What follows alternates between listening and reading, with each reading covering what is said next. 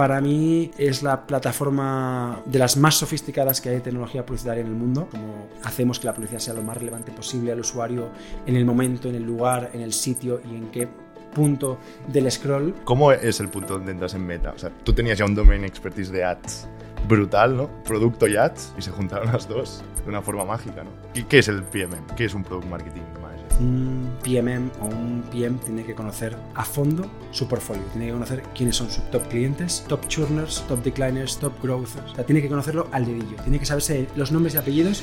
Bienvenidos una semana más al podcast de entrevista a Product Leaders. Esta semana tenemos un episodio muy potente que os recomiendo que no os lo perdáis. Con Daniel Núñez, Product Marketing Manager en Meta. Vamos a empezar hablando de su background. Como Daniel empezó estudiando psicología, después empezó trabajando en publicidad, primero en una agencia de publicidad y después en Adevinta como Product Manager y por último en Telefónica. Después nos vamos a centrar en la experiencia actual de Daniel en Meta como Product Marketing Manager. Vamos a ver qué es el rol del PMM, cómo trabaja junto a un Product Manager y cuáles son las funciones del día a día, muy en concreto en la comunicación con el cliente, en entender al cliente y casi saber sus nombres y apellidos. Después también vamos a hablar de los retos del sector de AdTech, según Daniel. Y por último, vamos a hablar de Generative AI, tal cual cómo la utiliza Meta en sus productos y cuál es el valor que nos puede aportar como usuarios. Sin más, no os olvidéis en darle like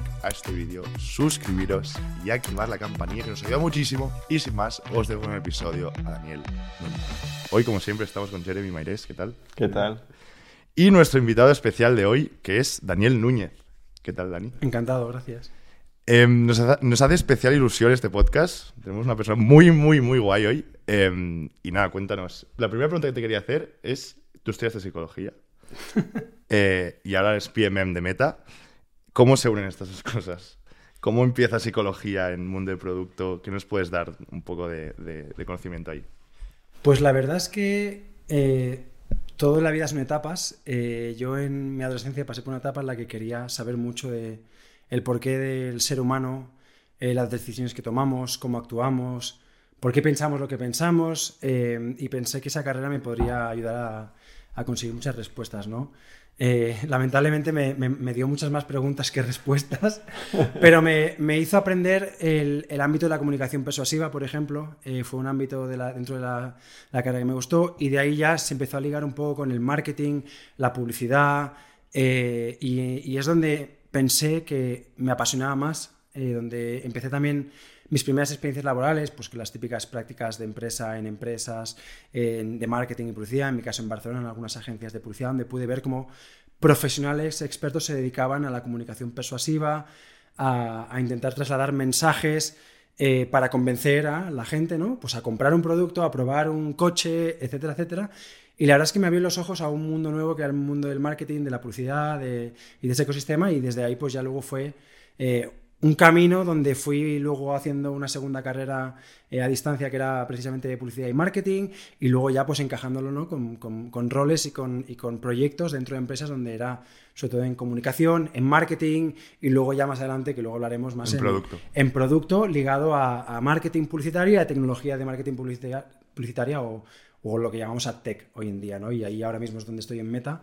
Eh, y, la verdad es que ha sido un, camino increíble, me lo he pasado muy bien, me lo sigo pasando muy bien y con muchas cosas por aprender y muchas preguntas por responder, la verdad. Eh, cuando normalmente empezado los podcasts preguntamos el background, pero tu background es una locura. O sea, lo estaba viendo ahora, estuviste en Adevinta como Head of Product de Ads, sí. Eh, después pasaste como un poco de consulting, no he visto, y ahora en Meta. Entonces, ¿cómo fue los primeros pasos para entrar? Primero en Ads y después ya más a la parte de producto. Más así. En mis primeros, en, los, inicios de, mi carrera laboral, pues eso, justo acabando la carrera, tus primeros trabajos, compaginando con el último año de carrera y demás, pues siempre estuve muy ligado a la publicidad y al marketing a través de agencias publicitarias. En este caso trabajé en una agencia publicitaria que se llama Tiempo BBDO, que está en Caratuset, que es una agencia del grupo BBDO, que es una de las agencias creativas mundiales más importantes del mundo a nivel eh, lo que es comunicación creativa. ¿no? Son ganadores de muchísimos premios en Cannes, los festivales de, premios de publicidad, llevan algunas de las cuentas más emblemáticas y en su momento llevaban cuentas muy emblemáticas, como por ejemplo todo el grupo eh, Volkswagen cuando yo trabajaba allí. Y lo que empecé pues, fue sobre todo haciendo trabajos y proyectos donde unía un poco la parte más de data, de análisis de, consumidor, con luego insights y estrategias para mejorar las campañas publicitarias. ¿no?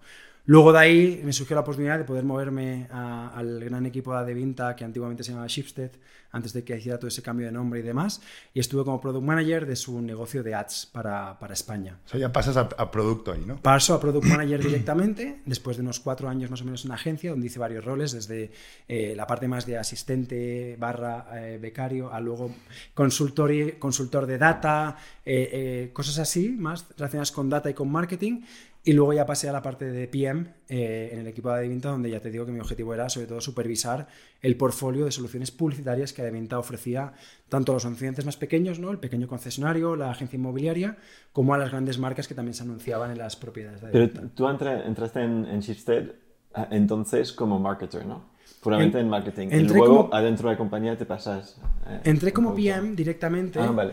Pero dado mi gran conocimiento en ese momento de la industria, del marketing, de tal, eh, buscaba un rol que pudiera eh, aprender o hacer un ramp-up potente en la parte de producto y de gestión de un portfolio y con mucha experiencia en marketing y en advertising para poder ayudar a refinar un poco más el value prop que tenían en ese momento, eh, ver oportunidades también de a lo mejor de mejorar el stack que tenían actualmente y que luego obviamente pues Adevinta luego creció mucho, invirtió muchísimo en tecnología, en recursos para mejorar todo su stack de AdTech pero en, el primer momento sí que fui contratado como, como PM. ¿Y qué tal esta primera? Porque de cambiar de, de, compañía ya es un cambio grande, pero cambiar de tipo de rol a la vez.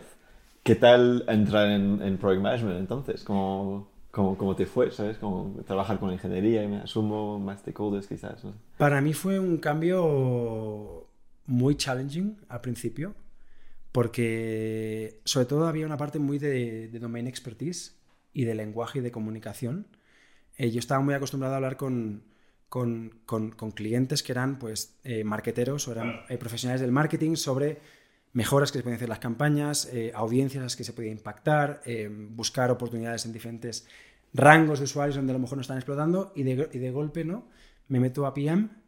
de pronto tenemos un equipo de ingeniería que nos puede ayudar a desarrollar producto, hacer development de features o incluso de productos nuevos de, alcance publicitario. También hay un equipo creativo eh, que es el que se encarga de hacer todo el, interface de las experiencias, ya sea o bien un formato nuevo publicitario o bien creatividades ad hoc para algunos de nuestros clientes como un servicio añadido o incluso eh, eh, plataformas que queríamos lanzar publicitarias donde teníamos que hacer toda una interfaz de, gestión, de uso y luego de experiencia posterior por parte de los consumidores. Sí, claro, es un, es un, cambio heavy. Entonces me tocó aprender domain expertise de ingeniería, domain expertise de creatividad barra diseño barra Mm, ilustración barra diseño web, diseño eh, responsive en esa época, que, era lo que más top era a nivel de domain expertise, y luego aprender también a comunicar eh, necesidades de consumidores, necesidades de stakeholders en items que ellos que los equipos pudieran luego accionar, ¿no? Pues eh, con el equipo de ingeniería, pues sobre todo tuve mucho trabajo en poder definir buenas user stories, buenos items para el backlog, problem statement, que eso no era lo que yo habitualmente había en mis carreras previas había aprendido, pero es algo que aprendí, que tuve un equipo que tuvo muchísima paciencia conmigo al principio y también luego tuve muchísima gente dentro de la compañía, grandes PMs, grandes Head of Product dentro de la compañía que, que me ayudaron muchísimo al principio a hacer el ramp up y me consideraban, entre comillas, un igual, aunque estuviera la parte de advertising, no la parte de consumidor, sí que me, pues me incluían en muchas reuniones que hacían ellos de formación o cuando hacían a lo mejor eh, meetups con expertos, pues también me llamaban a veces para que fuera, entonces tuve la oportunidad de aprender muchísimo gracias a esa cultura colaborativa que había en ese momento en la compañía y de, apoyarnos entre todos. Pero sí que fue un reto aprender los dominios, eh, aprender a comunicarme correctamente y, entender qué era lo que importaba al equipo creativo, al equipo técnico y luego también la comunicación con los stakeholders, que eran equipos comerciales, eran luego también pues eh, equipos directivos que, que dependían de una serie de funcionalidades para hacer crecer el revenue de la compañía sobre el cual luego pues todos estábamos incentivados a, conseguir. Eh, hay, una muy buena escuela de Adevinta. ¿eh? toda la gente que ha venido aquí de posterior a Adevinta es muy, es muy heavy, es muy heavy em, la, escuela que hay. Vale, entonces, ya entrando más en, más contemporáneo, más de ahora, en Meta, ¿qué, cuál, es tu, ¿cuál es tu función? ¿Cuál es tu rol? Pues mira, te puedo contar un poco también en Meta, pero hay algo dentro ah, de mi carrera que también... Seguimos, seguimos creo que puede ser interesante para, para la gente que nos está escuchando, que a mí me ayudó muchísimo. ¿no? es que pasé un año eh, en el equipo de Telefónica, eh, que tiene un equipo de I+.D. o Research and Development, donde eh, ese equipo trabajaba eh, generando eh, proyectos de ideación que podían ser adyacentes al core business de Telefónica, ¿no? donde básicamente eran como, no quiero llamar moonshots, porque eso es a muy largo plazo, pero sí que era un equipo que se financiaba internamente, se, se creaban como pequeños squads, donde cada uno tenía que resolver un problema o una oportunidad de negocio que puede ser muy adyacente a nuestro negocio core, ¿no? Podía ser tanto la parte de network, en la parte de data, en la parte de comunicaciones, ¿no? Y yo estuve en, en Telefónica durante un año llevando un proyecto de AdTech.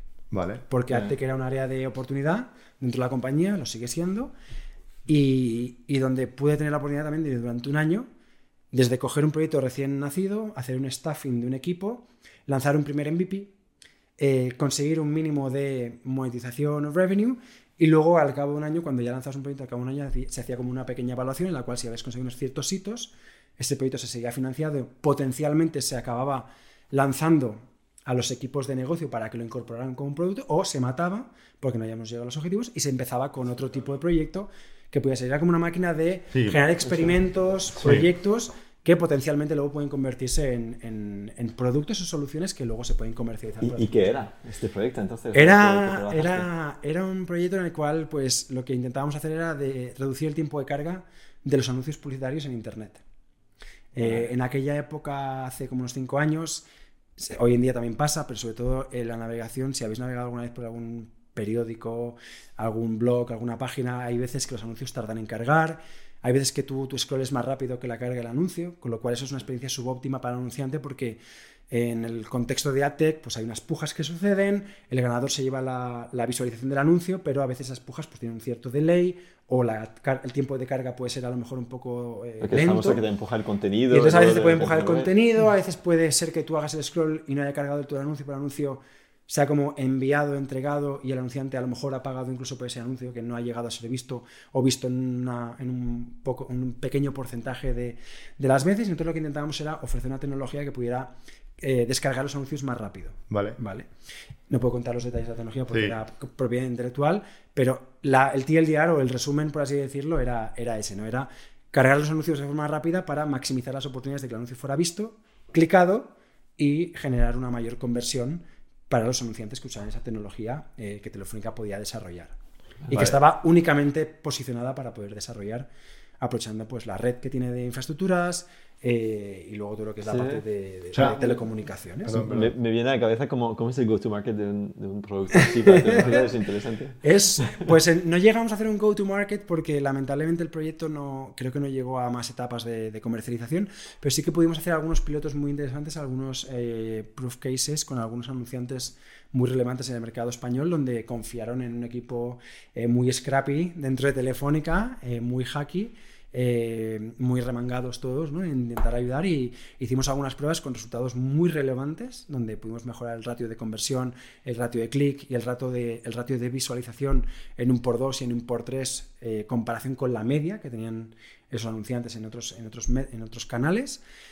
Pero bueno, luego ya me surgió la oportunidad de venirme a Meta, dejé ese proyecto, entré en Meta, pero, pero sí que era un proyecto muy interesante y, y el go-to-market pues seguramente hubiera sido el típico de un B2B, ¿no? B2B, Con un ¿no? equipo Sí, de sí, comercial, con mucho content eh, y luego obviamente aprovechando el network que ya tiene Telefónica. Claro, ¿no? porque Como esos equipo- clientes al principio entiendo que ya eran clientes de Telefónica o no. Algunos eran clientes de Telefónica, otros eran muy afines a las Vale. soluciones empresariales de Telefónica, no necesariamente clientes, pero sí muy afines, conocían el expertise de Telefónica B2B, que tiene una, una línea muy potente de soluciones B2B, y obviamente ahí pues también Telefónica, en el momento que haces estos proyectos de ideación, también intenta ayudar en los primeros momentos a conectar con algunos equipos que puede ser relevante pues, para conseguir eh, los pequeños insights de un MVP, ¿no? Para ver si realmente Claro. es algo que puede escalar o que hay que reiterar o que hay que matar porque no hay una demanda suficiente y hay que invertir en otro proyecto. ¿Y, y qué tal trabajar en un producto tan técnico? ¿no? Parece como que, que es algo que tienes que haber estudiado como telco o computer science para realmente poder este, ir a este grano.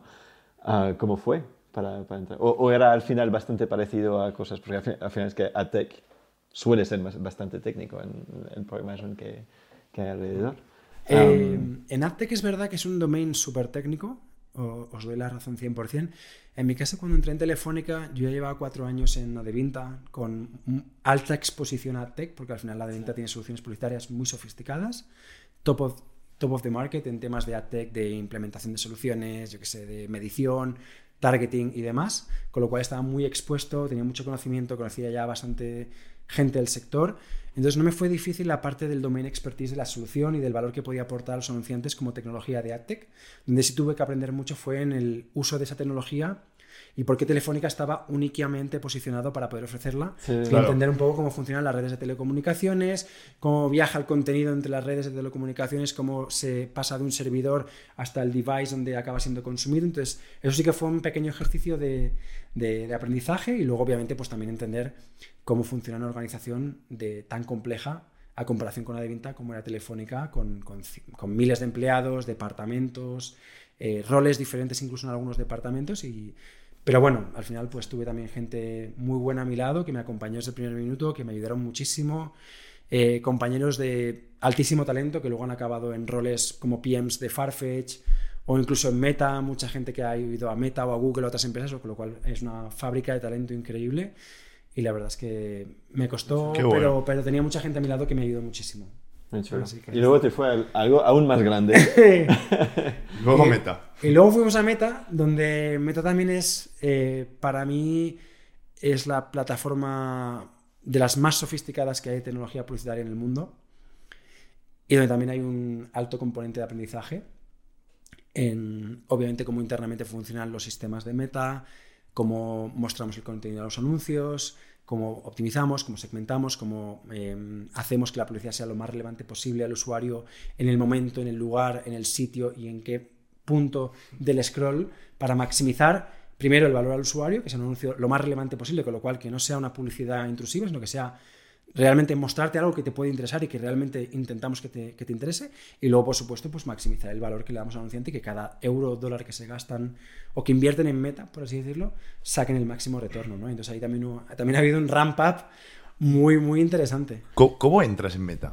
¿Cómo? Eh, Perdón, solo para la gente que escucha, Sí. ah, que, que estás como Product Marketing Manager en, Sí. en Facebook Business, ¿no? Meta Business, perdón. Sí, Meta es Ah, la propietaria de diferentes páginas o aplicaciones como, como Facebook, Instagram, WhatsApp, Messenger y luego también tienen otras eh, Ventus, como puede ser la parte de Quest, que es nuestro, nuestra área de hardware. Tenemos también gafas eh, inteligentes con Los Oculus. ray que tenemos un, un partnership también con ray Y luego la, parte, la línea de Quest, que son gafas de realidad virtual y de realidad aumentada, que también animo a todos los que están aquí a que las prueben si pueden en alguna Locura, tienda. locura, y que es, es una experiencia increíble. Sí, sí, increíble. sí. Está muy guapo. es, em, eh, antes de hablar de esto, pero ¿cómo es el punto donde entras en meta? O sea, tú tenías ya un domain expertise de ads brutal, ¿no? Producto y ads, y se juntaron las dos de una forma mágica, ¿no? Al final. se juntaron para mí, ¿O cómo y, y no quiero sonar idílico ni, ni cliché, pero para mí era un, entre comillas, un sueño hecho realidad. Yo vi que Claro. se, se se se abría una oportunidad Brutal. laboral a través de LinkedIn, siendo releva- o sea, siendo Sí. 100% transparente, no, no tenía yo contactos dentro, no se me hizo un approach eh, directo a mí por mi experiencia, ¿no? Podría haber sido cualquier otra persona. En mi caso vi la oportunidad en LinkedIn, me apareció. eh, estaba justo, me acuerdo, eh, cenando con mi mujer en, en un centro comercial, me llegó la notificación y dije, le dije a mi mujer, creo que esta es la oportunidad de mi vida o creo que este es el rol en el que mejor he sentido que yo podría encajar por mi experiencia, por la pasión que tengo, por el respeto que le tengo a la compañía y, y me apunté. Obviamente luego pues hice un poco de due diligence, intenté hablar con gente que estaba dentro de Meta pues para entender un poco pues cómo era la cultura, eh, también aprender un poco pues eh, si sabían algo del rol en el que se estaba buscando y luego fue ya un tema puro de, de una mezcla de suerte. También obviamente supongo que mi conocimiento y mi experiencia supongo que también jugó algo de, importancia, pero también suerte en el sentido de que pues, los reclutadores vieron mi perfil, lo debió interesar, fue pasando algunos filtros, fui haciendo las entrevistas, que ahí obviamente algo de mérito también Sí, Sí, claro. ¿Cómo- cómo tuve se- que tener, cómo pero se- también hay que tener un concepto de suerte porque sabéis que muchas veces los reclutas a veces prefiltran un candidato, un email se puede perder, o sea, también hay un poco de componente de suerte, ¿no? Pero 100%. luego sí que, sí que es verdad que unas entrevistas muy intensivas, hubo- tuve que hacer unos business cases, tuve que hacer un viaje a Madrid para, para conocer al equipo, entrevistas con el equipo y Meta, como muchas otras empresas en el mundo, pues tiene, tiene un proceso de entrevistas donde eh, hay un panel, hay que ponerse de acuerdo cuando se hace un hiring de una persona, tiene que haber como un mínimo de, de commitment o de compromiso o de al menos de, de- de con- de consenso de que esa persona es buena para la compañía por X o Y. Y pues me llamaron al cabo de un tiempo, me dijeron que, la oferta la había, podido, la había conseguido, me ofrecieron eh, el poder entrar eh, con un cierto margen para también poder cerrar mi etapa en Telefónica de forma correcta y, y pues unos tres meses más o menos hice la transición y, y, pude entrar y ahora pues aquí y encantado de la vida y aprendiendo muchísimo. ¿Y, y, y qué te encontraste entonces entrando en Meta? ¿Cómo funciona Product Marketing, Product Engineering, Marketing como, como organización? ¿no? Imagino que tiene que ser de una cierta forma como muy diferente de todo lo que se puede conocer en compañías, aunque grandes, chiquititas en comparación. ¿no? La verdad es que la experiencia no ha sido tan diferente, seguramente en cuanto a organización, en cuanto a tipo de equipos, en cuanto a maneras de trabajar. Eh, lo que sí he visto y me ha sorprendido muchísimo, y esto es algo súper obvio, pero es, por ejemplo, el nivel el nivel de la gente, de dentro, el nivel profesional, ¿no? El compromiso profesional, el, el domain expertise que tiene mucha gente. Y luego lo que he visto también muchísimo es todo lo que es la parte de, de, de, internal enablement, que le llaman, o que le llamamos, ¿no? que es básicamente hacer que tu trabajo se pueda maximizar pues, con buenas herramientas, con buenos procesos. Eh, y esto es algo que, que, que, la gran mayoría de empresas pues, también intentan luego publicar o compartir, ¿no? Para que todo el mundo pueda ser más productivo, ¿no? Y, algo que sí vi, por ejemplo, y que sí que sigo notando es que es una empresa que es altamente productiva, ¿no? Y si podéis ver hoy en día los earnings de Meta y el número de empleados, pues podéis ver cuáles son los earnings por employee, ¿no? Y veis que es un ratio súper alto. Y ese ratio súper alto es en parte porque hay un producto muy bueno detrás, pero también obviamente porque luego hay una parte muy importante de sofisticación del día a día del trabajo, del workload, de las herramientas que existen, eh, de los procesos de comunicación que son súper importantes en una compañía. Vosotros sabéis que cuando una compañía escala, lo que menos escala en una compañía es la comunicación interna o la cultura. Y Meta es una empresa que, que tiene una cultura muy fuerte, muy potente y una comunicación interna muy bien, muy bien trabajada, de las mejores que yo he visto en las empresas que he estado. Entonces, eso para mí son las claves y son cosas que me han sorprendido muchísimo para mí cuando, cuando he entrado y cuando he participado en la, en la compañía. ¿Tienes ejemplos como de herramientas o de procesos que te ayudan como a, a maximizarte de alguna manera?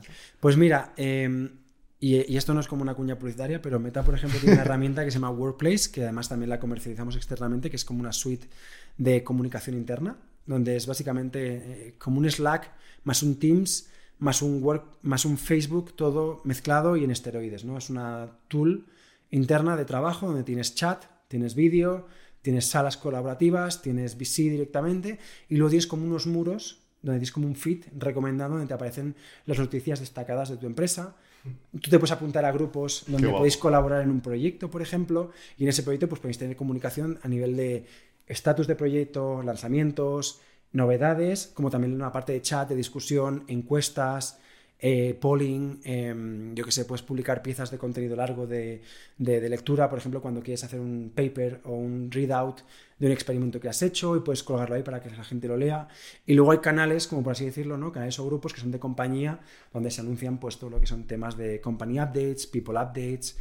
Y la verdad es que yo creo que es una manera muy eficiente de escalar la, la comunicación interna, por ejemplo, y es algo que, que, no digo que no haya otras herramientas, ¿no? como Slack o, o, Teams que lo tienen, pero esta parte de muro, esta parte de interfaz, es algo que he visto que lagging, que lagging behind en otras, en, otras, en otras herramientas, en otras empresas, y es algo que yo veo muy potente porque te permite escalar la comunicación muy rápida. ¿no? Por ejemplo, los QAs eh, famosos ¿no? que hace Mark pues se siguen haciendo, eh, los líderes de cada organización pueden hacer QAs o all hands de forma recurrente, donde la gente pueda participar en directo. Y si tú no puedes participar en directo, pues puedes ver la grabación al día siguiente o en your own time.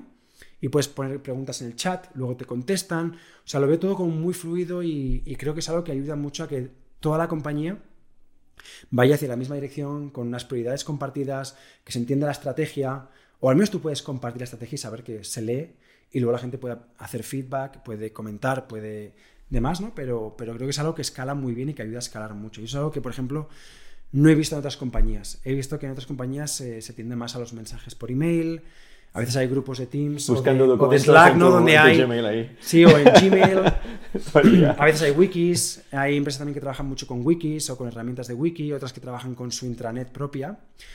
Y yo creo que todas tienen retos. Obviamente no digo que la solución de Meta sea perfecta, pero yo creo que cubre muy bien esas necesidades y, y, es una solución que empezó siendo una herramienta interna que luego se comercializa y basado en la experiencia y la demanda que hemos visto de otras empresas de poder adoptarla, ¿no? Pero, pero empezó siendo una herramienta interna, tiene un equipo de desarrollo propio, estamos constantemente lanzando novedades en esa plataforma, tiene aplicaciones para móvil, O sea, es algo que te ayuda mucho a estar conectado con tu equipo y luego con tu alrededor de tu equipo, ¿no? Desde Es que- el, skip, el skip team como al leadership team eh, top. Y eh, hace muy accesible y muy escalable la comunicación. Es que de- desde fuera Meta, pare- o sea, es tal como es, ¿no? O sea, Meta al final conecta gente y en la misma empresa también sois muy buenos conectando a gente, ¿no? Y siendo una, una, una red social, ¿no? Y esto es, esto es el claro ejemplo. O sea, es muy Yo creo que hay esto. unos grandes aprendizajes, ¿no? Desde que tú Claro. creas una herramienta es para conectar, pues creo que hay muchos aprendizajes que se ponen a, a aplicar a la comunicación, ¿no? Como muchas otras empresas hacen también con Sí, su sí. core business, ¿no? Y, y ya, ya os digo que para mí es una de las cosas que más me ha sorprendido y que creo que también es una de las claves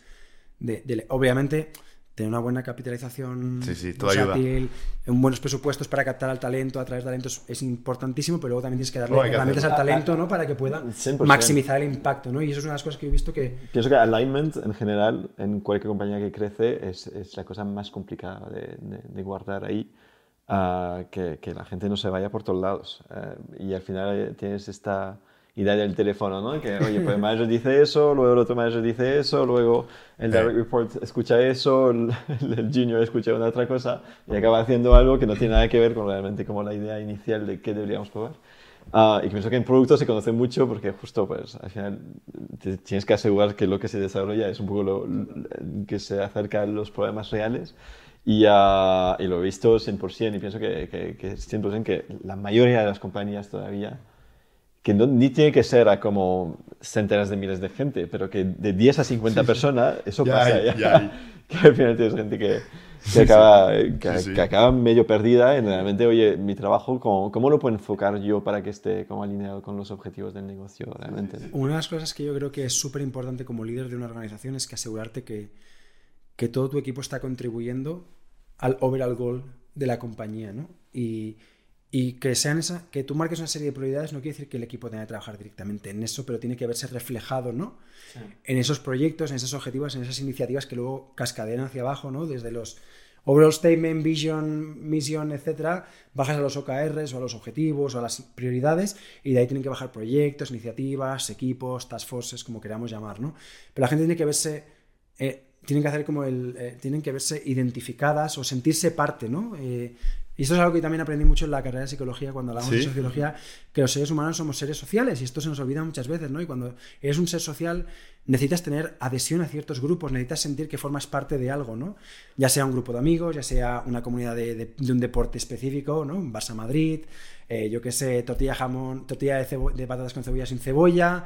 eh, y en una compañía pasa lo mismo, tienes que sentir que eres parte de algo mayor o de algo más grande que tu equipo y ahí es donde consigues que los equipos con obviamente un buen, una buena conversación, una buena, eh, eh, ¿cómo se dice? Unas buenas condiciones laborales, etc. Todo eso por defecto, pero luego aparte tiene que haber como un sentimiento de pertenencia y eso hace que los equipos multipliquen el impacto porque la motivación, vamos, es que te sale de dentro, te nace y consigues que la gente, que la gente realmente fluya y que maximice el impacto, ¿no? Y eso es algo que, que a mí me cuesta mucho luego encontrar buenos ejemplos de compañía. Hay muchísimas compañías que lo consiguen, ¿no? Pero, pero cuando vas escalando cada vez es más difícil eso, ¿no? Sí, sí. Sí. Y es algo que, No es tan que fácil. es un ¿eh? reto enorme. No, no, no me parece tan fácil. Y, y Product Marketing Management. Exacto. Eso. ¿Qué, qué es Product Marketing? Porque hemos tenido en el podcast, En meta, a lo menos. en Meta, claro, pero hemos tenido en el podcast a una persona que hemos hablado de Product Marketing, hemos hablado muy poco, la verdad, en este podcast de Product Marketing. Yo también creo porque es en España, en general, eh, creo que lo hablamos con Javier Escribano, esto de que en en general no hay muchos roles de PM, PMM. En Hay pocos, sí. startups hay Hay pocos. poco. Esto también hace de que a lo mejor sea un rol más desconocido. Eh, entonces, ¿qué, qué, qué es el PMM? ¿Qué es un Product Marketing Manager? Pues depende de quién le preguntes. Claro. Pero en un amplio espectro, yo entiendo el PMM como la persona responsable dentro de un portfolio de productos o de un subset de un portfolio de productos. La persona que se encarga de, todo el marketing de ese producto. Y marketing puede ser desde el posicionamiento, la definición de la estrategia de pricing, la estrategia de definición del- de los canales de donde quieres promocionar ese producto o empujar. Y luego depende mucho de si es un B2C o B2B, B2BC, o sea, depende muchísimo. Y luego también hay una parte muy importante que es para mí, para mí fundamental en el product marketing, que es entender las necesidades del cliente Entender los problemas. entender los problemas del cliente. Y eso ayuda desde el momento de 0 a 1, que es construir el MVP o el producto, que ahí es traer feedback de los pain points del cliente, las necesidades, los gaps que hay para el cliente y convertir eso en una propuesta de valor o en un MVP o en un producto mínimo que tú puedas vender, posicionar, testear o comercializar.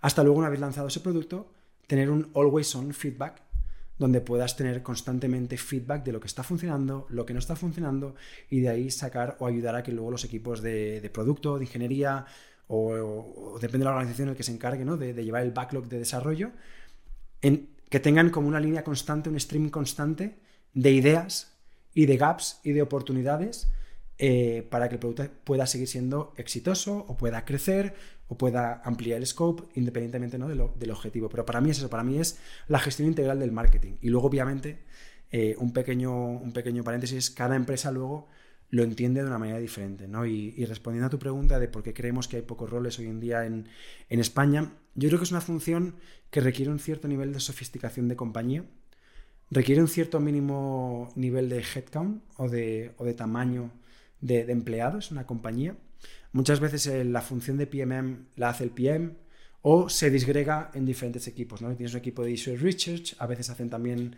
eh, Discovery de Pain Points o de Opportunities con clientes.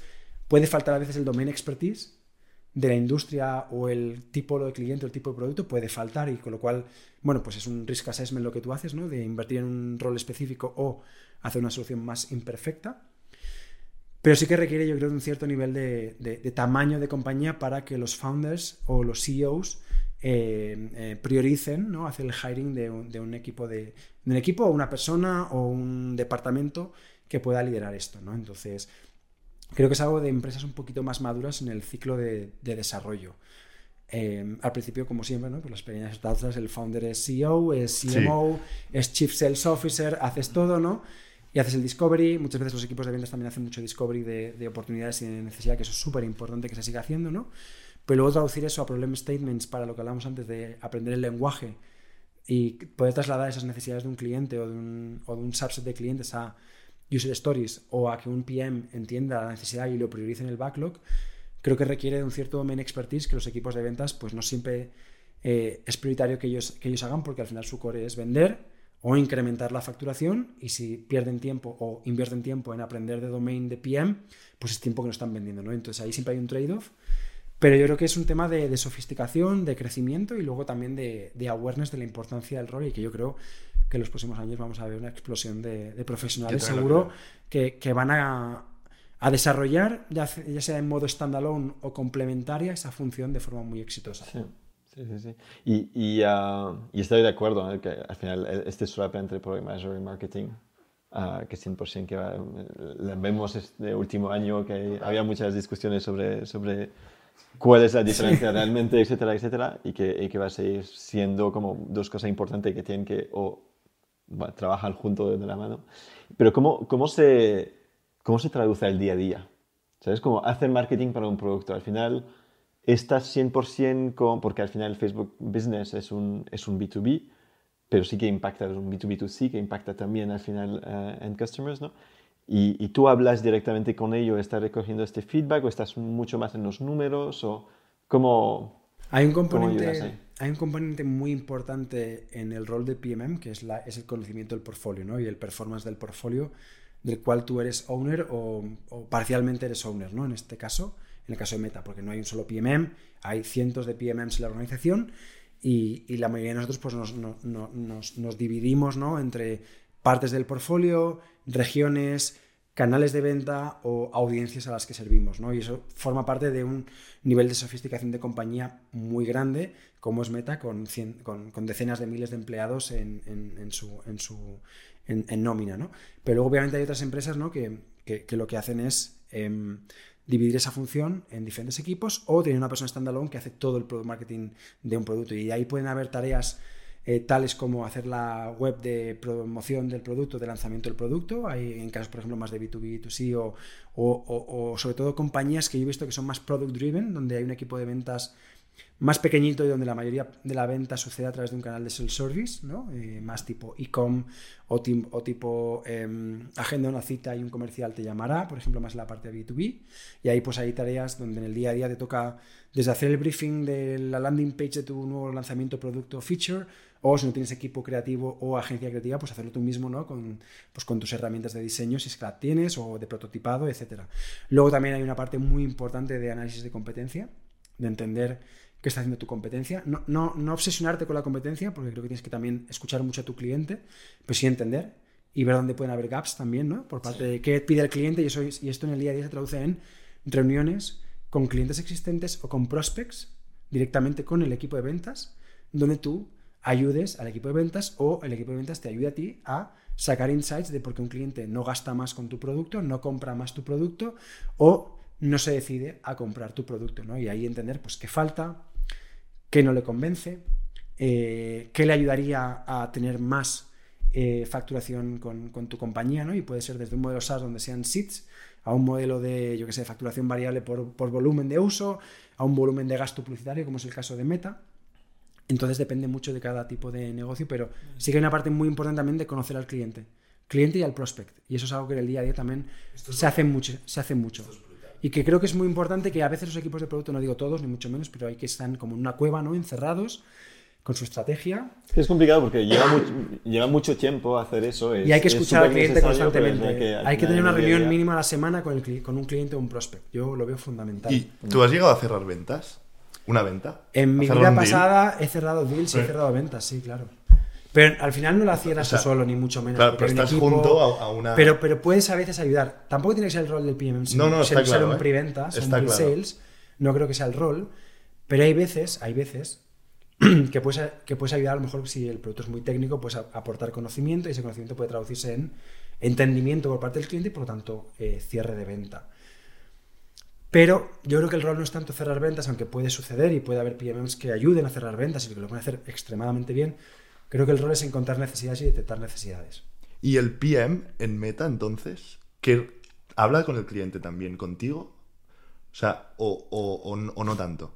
¿Sabes? O sea, ¿cómo entra el PM, el PM, perdón, en esta, en esta eh, los equipos de PM eh, tratan a los equipos de PMs como una parte fundamental de su equipo de, trabajo, igual que el equipo de ingeniería, igual que los equipos de diseño, creatividad, eh, data science, etcétera, con lo cual es una parte más de la rueda del producto, del ciclo del producto. Es cierto que los PMs por lo general no suelen tener un rol tan client facing o external, porque es más em, internal y driven, donde es más estrategia de producto, Coordinar, alinear, em, eh, priorizar, también muy importante. Pero sí que es verdad que, cada vez más me encuentro, no, en Meta, pero también en muchas otras organizaciones donde el PM quiere tener un rol más activo con el, con el cliente final. O sea, más formato quiere escuchar, Quiere escuchar directamente, quiere estar en la reunión con el cliente, quiere escuchar las necesidades, quiere poder hacer challenge de las necesidades a veces, ¿no? Porque no sé si os ha pasado a vosotros, pero yo me he encontrado en mi carrera profesional que a veces los, comerciales, no digo todos, ni muchísimo menos, pero me he encontrado en algunos casos donde hay un cierto nivel de complacencia, ¿no? De, si tú no eres capaz de vender un producto, pues bueno, ya está, no lo he vendido, voy a por otro, ¿no? Y a veces es intentar entender o hacer cambiar a veces el mindset al cliente de, de por qué no, por qué sí, o, o challengear a veces algunas de las asunciones que puede tener un cliente, ¿no? Y os pongo algún ejemplo, pues tú puedes intentar vender un producto a un cliente, el cliente puede decir que no está convencido, porque tiene un proceso interno X, pero tú a lo mejor puedes ver gaps en ese proceso interno, ese cliente puede coger tu feedback, puede mejorar su proceso interno X y puede acabar viendo luego tu producto como una gran, como una gran herramienta que complementa, ¿no? Y eso es algo que, a veces los PMs, los PMMs, también a veces tenemos más libertad para poder hacer porque al no ser nuestra relación con el cliente, no pones en riesgo con una pregunta un poco challenge claro. Eh, la relación que puede haber comercialmente hablando. Y además el cliente te lo acepta muy bien porque entiende que tú eres un experto, que tu pregunta no va para, para convencerle la venta, sino que va por entender la necesidad. Y, siempre que lo, que lo traduces en, oye, quiero hacerte más preguntas y profundizar más en esto porque creo que puedo ayudarte, o bien con dándote más cosas de mi producto, o bien dando este feedback al equipo que desarrolla el producto para que a lo mejor en el futuro puedas considerar este producto como una alternativa. ¿no? Y entonces, esa parte de challenge, de profundizar, de, de hacer los cinco whys, ¿no? Famosos de why, why, why, why, why, hasta que llegas al core de la, de la cuestión, es algo que creo que es súper importante y que a veces, a veces, cuando son reuniones eh, puramente de ventas, pues el equipo de ventas, lo que os digo, está centrado en vender y a veces no, pues al final tiene que priorizar el tiempo, ¿no? las oportunidades más importantes. Y no se llega a ese nivel de profundidad y a veces donde tiene mucho sentido, ¿no? Que, que un PMM o que otra persona pueda profundizar y ahí es donde veo que, que, los PMs también cada vez más, lo que yo veo en la comunidad, lo que veo en mis peers, lo que veo fuera de la industria es que cada Se vez está yendo hacia ahí. eh, el PM tiene más ganas de, de hablar directamente con el cliente ¿eh? y es algo que yo creo que es súper sano para cualquier compañía. 100%. Que el PM conozca la realidad del cliente, que se pase un día en la oficina del cliente, que, que entiende cómo el cliente usa el producto de- dentro de su empresa y cómo lo usa la gente que trabaja en la compañía. Creo que es algo, vamos, brutal. Te da un aprendizaje, un ramp up, te da un choque de realidad como PM que, que luego te ayuda muy bien a entender tu- las necesidades de tu cliente y a, y a poder enfocar el desarrollo de producto hacia esas necesidades. Genial, sí, sí. Y ah, entiendo entonces que hay como dos líneas, porque hay- en paralelo hay, hay la parte de, al final, cómo yo la, esta nueva funcionalidad, este nuevo producto lo traigo al mercado, ¿no? La parte de las landings, las comunicaciones que hay que hacer, por decir, oye, pues ahora puedes hacer eso, quizás con GenAI, cosas así, ahora, ahora mismo, ¿no? Ah, y ahí está como otra en, paralela que, en paralelo, ¿no? que es más como escuchar y asegurarse que, que hay este ciclo de, de inbound, ¿no? de ideas que, que vienen en el negocio. Esta parte, esta parte de inbound es como automatizada ya, o es algo que, sabes, como al final tú en tu día a día lo tienes como ya automatizado que vas a hablar con estos clientes y tienes como al final reuniones ya preparadas o es como cada vez te tienes que preguntar, ok, pues, ¿con quién voy a hablar? ¿no? Y con- porque pienso que para muchas compañías eso es un poco el freno para que, porque a la, a la gente no acaba hablando tanto con sus clientes, es que es cómo voy a verlos, ¿sabes? ¿Cómo, cómo voy a comunicar con ellos, cómo les traigo para ver cómo, cómo juegan con el producto o lo que sea. ¿no? Total. ¿Cómo se hace ahí en Meta? Una cosa que yo he aprendido mucho es que hay que planificarlo muy bien. Requiere un alto nivel de planificación. Y eso pasa por lo que os decía antes. Un PMM o un PM tiene que conocer a fondo su portfolio. Tiene que conocer quiénes son sus top, top clientes, top churners, top decliners, top growthers. O sea, tiene que conocerlo al dedillo. Tiene que saberse los nombres y apellidos. A ver, obviamente, si No, no, sí, millones sí. de clientes es muy difícil, ¿no? Pero, que ni que sea por los cojones. Pero tienes que por- tener tus cohorts súper identificadas. Dentro de las cohorts tienes que tener tus top envasados, tienes que saber. O sea, todo eso tiene que ser. Tiene que formar parte de tu aprendizaje, de tu ramp up. Y si no está en tu ramp up, tienes que poner tiempo tú y planificar tiempo en tu trabajo, en tu día a día, para ir súper al detalle y, profundizar en eso. Y entonces, una vez descubres quiénes son tus top clientes, quiénes son los que más gastan, los que más compran, los que menos compran, los que más rápido se van, los que nunca vuelven. Una vez que sabes todo eso, puedes planificar el, el- el- el- el- el framework ¿no? de oportunidades, insights, y entonces cuando planificas es cuando haces un plan y cuando ese plan lo puedes poner en marcha y es donde luego puedes calendarizar de forma recurrente, donde puedes eh, conseguir eh, que, que los comerciales te acompañen o que te ayuden, o si es un equipo donde directamente es todo self-serve, pues donde tú puedes escoger mecanismos de, de self-serve, de recogida de feedback y en puntos específicos, ¿no? Por ejemplo, si es en la parte de compra, en la parte de abandono de carrito, por ejemplo, si es un e-com, en la parte de dar de baja tu cuenta. O sea, hay muchos lugares donde tú puedes recoger feedback y necesidades y luego aparte puedes observar a nivel de data los, los- diferentes funnels que tienes, si es un modelo más de self-serve o, de, o más de consumer, ¿no? De D2C. Pero creo que es algo súper importante el poder entender, analizar, jugar con tu Excel, con tus tablas dinámicas, hacerte listas, eh, memorizar los números, memorizar los nombres, apellidos, los nombres de las empresas, memorizar el growth rate de un año contra otro, el trimestre contra otro trimestre. Creo que es fundamental. Entender su negocio también, ¿no? Y luego aparte, luego aparte eh, obviamente, una vez que tú ya tienes identificados quiénes son las empresas o, o clientes con los que quieres hablar, lo que dice Dani es fundamental. No, o sea, es irte clave. a Crunchbase, irte a su página corporativa y entender un poco qué quieren, qué venden, tu producto cómo les ayuda en su negocio, ya sea interno, externo, etcétera, etcétera. Todo eso entenderlo bien, ir un poco preparado, no ir a la reunión a preguntarte, bueno, ¿y a qué os dedicáis? ¿No? ¿Y, y cuál es vuestro modelo de negocio? Obviamente puede haber preguntas donde tú quieras profundizar porque aparentemente no lo puedes ver, pero yo creo que ahí tiene que haber un, un trabajo hecho previo fundamental, porque es que entonces si no el cliente no, no le ve valor.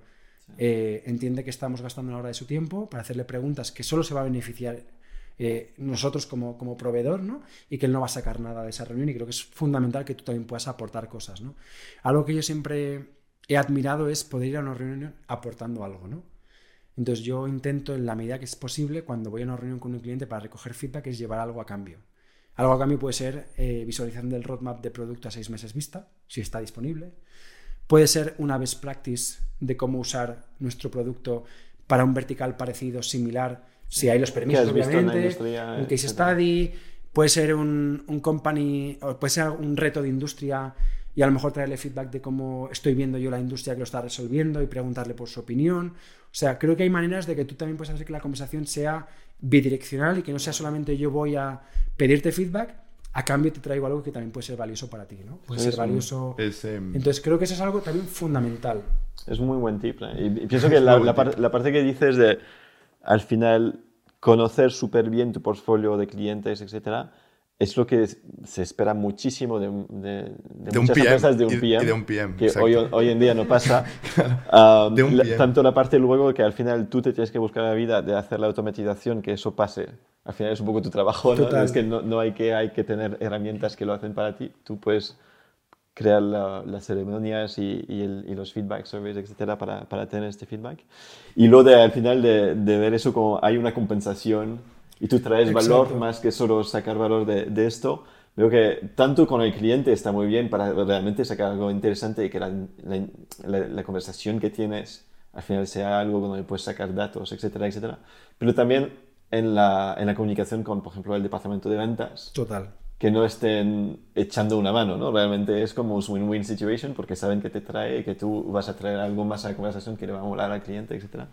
Que, ah, que mola, que cada, día entiendo más la... eh, mira, mira que he sido hater de, de Brian Chesky. ¿Sí? cada, día cada que pasa lo empiezo a entender más eh, de dónde vienen de dónde vienen sus palabras. Cada, día me, cada día me lo estoy comprando más a mí mismo eh, y viendo el valor, ¿no? Y viendo la realidad como es. Hay una parte que no Sí. hemos hablado antes de que me has preguntado por las tareas diarias. Hay una parte muy importante que es la parte de outbound o de marketing, que es la parte del rol también que muchas veces se conoce más, que es, pues hay muchos PMMs que también tienen un budget de marketing para hacer crecer un producto, o hay veces que tú, si estás en un entorno más B2B, más sales driven, donde también se, te, se espera que tú también puedas generar growth. De, ¿Con de- CRM, con Paid, con cosas así? O con, Desde con- CRM Paid como más cosas más tradicionales B2B, como por ejemplo a lo mejor dinamizar, pues si es una industria súper B2B tradicional, pues a lo mejor un evento de corporativo, Sí. a lo mejor un workshop Es para best practices, CMO. roundtables, Sí, sí, sí. Sí, sí. eh, por ejemplo, o, o desayunos temáticos, colaboraciones con trade media outlets, por ejemplo, ¿no? para hacer thought leadership, donde tú intentas influenciar tu punto de vista o tu, o tu solución sobre la del resto de la competencia. Y hay una parte también del, del- del rol del PMM que también es la parte de, de marketing, de activación o de reactivación de, de clientes y que depende del tipo de empresa en la que estés, ¿no? si es más self-serve, donde habrá más tema de paid media, earned media, eh, em, eh, own media, o si es una parte más de B2B, sales-driven organization muy potente, donde a lo mejor colaboras mucho con equipos más tradicionales de marketing corporativo, donde a lo mejor puedes hacer una keynote explicando los beneficios de un producto, donde puedes trabajar con, con clientes en un pequeño grupo, ¿no? Para hacer, pues desde workshops de implementación de un producto muy técnico, eh, ayuda de cómo sacar el máximo rendimiento de un producto a lo mejor complejo que no es fácil de usar. O sea, hay muchas acciones también que es la parte de outbound, que también creo que están dentro del rol y del scope de un PMM, y que es- y van en conjunción con la parte de analizar el portfolio, analytics de portfolio, insights, con la parte más de inbound de feedback y luego la parte más de outbound para mí que también es súper relevante, que es generar growth o generar oportunidades o ayudar a los equipos que generan esas oportunidades a, a maximizar el impacto de... Pero si, de si, si tú llevas al final estas palancas de, de crecimiento, de visibilidad, casi de branding, si vamos como a eventos, ah, porque eventos entiendo que hay una parte como intangible de por qué hacer eso Total. también, ¿no? Marketing Hay, hay, hay otro departamento de marketing. ¿Y Depende de la compañía. Cómo, eso? Depende de la compañía. Yo he visto PMMs que hacen marketing function eh, y son PMMs 360, porque la compañía es muy pequeña, a lo mejor no tienen un equipo de, de marketing específico y entonces tienen un budget, ese budget lo usan con una agencia y en colaboración con la agencia es una parte de su trabajo. Y luego he visto otras compañías que son, eh, están muy bien eh, capitalizadas a nivel de recursos, entonces pueden tener ambos equipos y lo que hacen es que colaboran.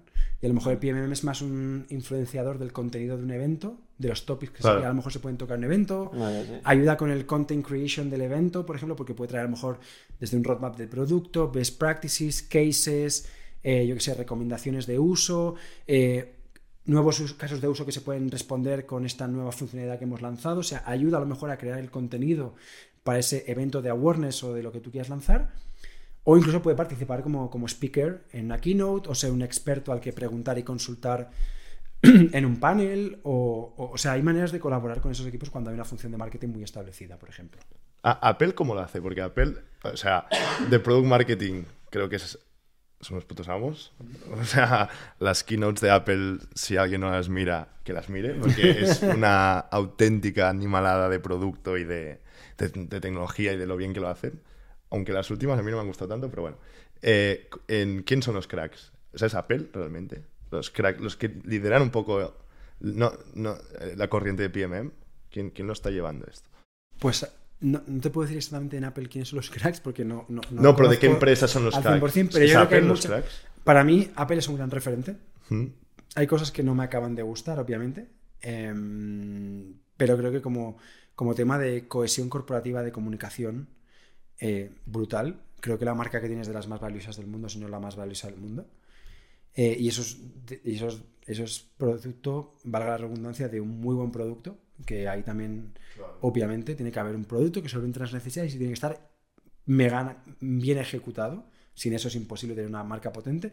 Pero luego hay una parte más de componente de marca y Apple lo ha hecho muy bien con la parte esta más de inspiración, de, eh, de, de ir hacia un luxury o un affordable luxury o un luxury premium, como le quieras llamar, de categoría de mercado, muy potente. Entonces, para mí son un gran ejemplo a seguir. Pero luego hay muchas compañías, muchas, y algunas de ellas Airbnb. Uber, Google lo hace tremendamente bien, es un competidor muy fuerte nuestro, Snapchat también lo hace con, con extremadamente bien, tiene una línea muy marcada Ah, sí, de su no producto, su comunicación corporativa. Eh, y yo creo que es muy difícil hoy en día que una compañía que sea ciertamente exitosa no tenga un componente de producto y marketing muy bien integrado. Sí. Es muy difícil. Y, Lo vemos hoy en día en las startups y seguro que lo veis vosotros también en Sí. vuestro ecosistema, ¿no? Que, Sí. que ya no nacen con esas landing page feas, horribles que solían nacer hace 10 años. Ahora ya casi todas de base vienen con una landing page preciosa, con unos decks increíbles a nivel de formato, de diseño, de comunicación y de mensaje. Y creo que se ha profesionalizado muchísimo. Se ha profesionalizado muchísimo y que la barra de mínimos eh, se ha incrementado y ha subido exponencialmente con cualquier tipo de empresa, con lo cual creo que es algo muy bueno para todos, ¿no? Porque al final es hacer un muy buen producto y luego comunicarlo muy bien al mercado.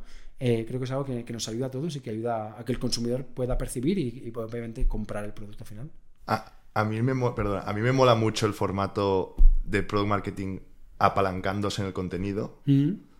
Eh, por- bueno, a mí me mola mucho el contenido en general, por eso estamos aquí. Y empresas que lo hacen muy bien de, de product content, em, la- las veo muy como referentes, ¿no? O sea, em, eh, que utilizan mucho YouTube, por ejemplo, Arc, no sé si conocéis Arc. Sí. Arc Browser. Arc cuando hacen un, un- un- un update de producto, montan casi una peli, o sea, es una peli, literal, con una historia, una, una producción eh, eh, que, que lo último que enseñan casi es el producto, sino que enseñan New York con sus cosas que quieren explicar, etcétera. Y este formato de product marketing enfocado al contenido es, no sé, veo una, dos cosas Total. bastante potentes. Sí. Web- Total. Webflow también me, me gusta mucho. Webflow también mola un huevo. muy- A mí me gusta mucho Figma, por ejemplo. Figma también. Adobe también tiene, era muy carca en el pasado, ¿no? Y creo que se ha renovado muchísimo, muchísimo. Y luego hay otras empresas que para mí pasan muy desapercibido, pero cuando hablas de content marketing, eh, yo creo que no hay algo más poderoso que si tú eres la empresa que puedes crear un índice o un benchmark para tu industria. Y yo he visto muchas empresas en AdTech que consiguen construir un index para su industria o como un benchmark, porque pueden tener mucha capilaridad de datos de una industria, pueden ser muy dominantes o tener un alto market share.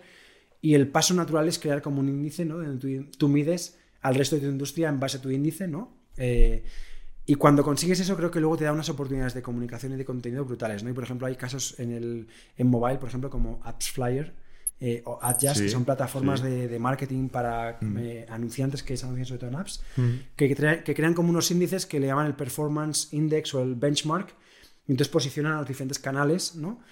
Y creo que no hay nada más poderoso, eh, o los famosos Kantar, eh, Nielsen, estudios de mercado, que también han hecho una historia muy potente de crear contenido muy potente para el público que es su cliente, ¿no? Que son los, los directores de marketing, los directores de compras. Entonces, para ellos es, o Garner, por ejemplo, que es un claro ejemplo, ¿no? De cómo creas un índice o, una, o un mapping, ¿no? De Garner y a partir de ahí posicionas Sí, la industria sí. y realmente tienes contenido infinito, absoluto, de alta credibilidad y que te permite luego hacer una scale, un ramp up muy potente con, con- con tus ventas, ¿no? Entonces, es verdad que es menos atractivo visualmente, a lo mejor puede ser menos atractivo, pero a nivel yo creo que, sobre todo en un mercado más B2B, más industrializado, vamos, yo es lo que he visto que mejor funciona como táctica. O sea, crecer, crecer, crecer, crear un índice y luego comunicar ese índice de forma periódica y usar ese índice como parte de tu argumento de ventas.